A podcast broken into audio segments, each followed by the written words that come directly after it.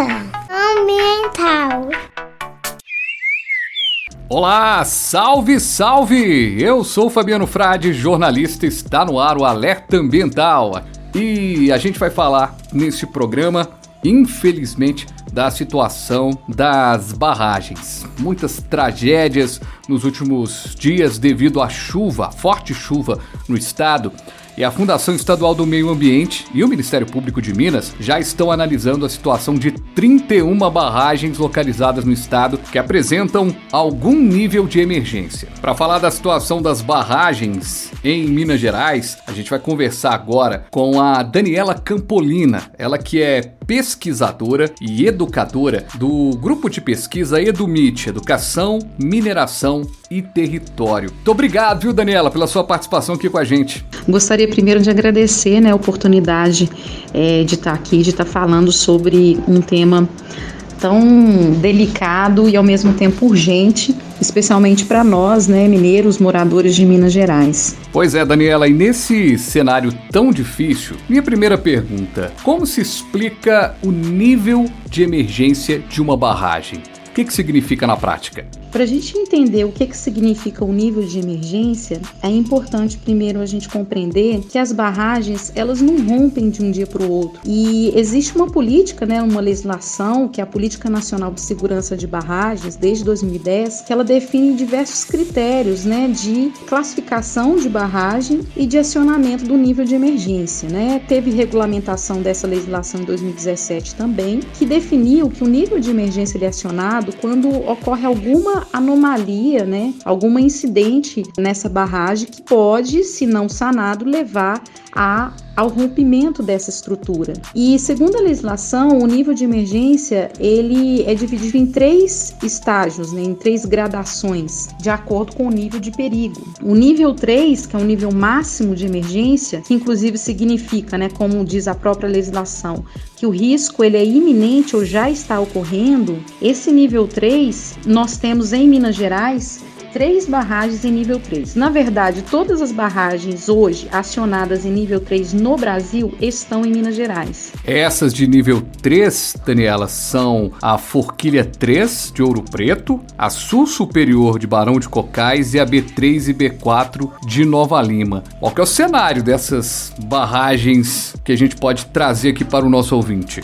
Parte delas estão, inclusive, acima da captação de água Bela Fama, que abastece 60% de Belo Horizonte e 40% da, da região metropolitana. O nível 2, ele refere-se a barragens que teve algumas anomalias que estão difíceis de serem controladas e que demandam ações. A partir do momento que uma barragem é acionada nível 2, tem que haver evacuação da zona de, da chamada zona de autossalvamento, que na verdade o ativismo chama de zona de morte, porque é a região em que, né, segundo a legislação, não teria como, é, não teria tempo, né, das tanto da, dos gestores quanto do responsável pela barragem de socorrer as pessoas. Então elas têm que se auto-salvar, ou seja, elas têm que se direcionar a um ponto de encontro para receber, é, teoricamente, né, algum auxílio. Daniela, e quanto ao nível 1, o que, que significa quando uma barragem está no nível 1 de emergência? É quando tem alguma anomalia na barragem, mas que ela está sendo controlada, ela tem uma possibilidade de sair de nível 2, de sair de emergência é, mais, com mais facilidade que os demais níveis. Então, para uma barragem entrar em nível de emergência, tem que haver alguma alteração, modificação. E essas modificações estão todas dentro de diversos critérios técnicos que a própria legislação brasileira define. Perfeito, Daniela. E no caso de um rompimento, qual que é o caminho desses rejeitos, o caminho da lama? É o mesmo caminho das águas? Essas barragens, elas, elas estão no topo de serra, né, especialmente em Minas Gerais, que o principal, a principal mineração hoje são os complexos de mineração de ferro. Então elas estão no alto das serras. E no alto das serras, para se fazer essas barragens, eles aproveitam um vale, né, das serras e faz um dique como um barramento e vai enchendo esses vales com lama, né?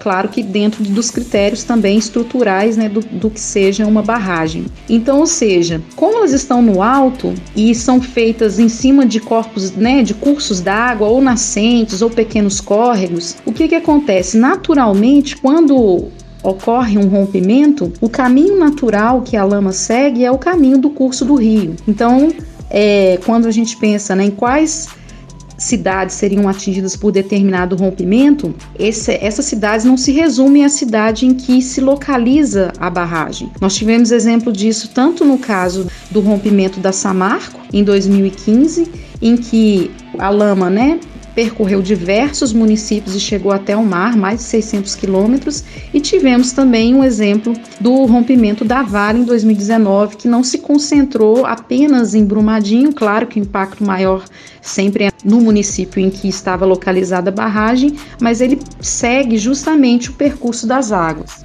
Daniela, muito obrigado pela sua participação, pelos esclarecimentos, para a gente tentar entender um pouco mais nos próximos episódios a gente vai trazer mais detalhes. Muito obrigado por ter tirado um tempinho para falar com a gente desse cenário tão grave em nosso estado. Fabiano, eu agradeço muito a participação. É, acredito que é muito importante espaços né, como esse para se falar da situação tão delicada que nós em Minas Gerais temos vivenciado com as barragens e me coloco à disposição enquanto Edumit, né? Aproveito inclusive para informar o Instagram do Edumit, Edumit UFMG. Enfim, vamos que vamos. O alerta ambiental fica por aqui.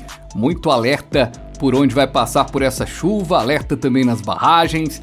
E a gente volta na próxima semana no Spotify, no Deezer, na Rádio América e no site alertaambiental.com.br. Um abraço, informações para um planeta, para um mundo melhor. Valeu! Alerta ambiental.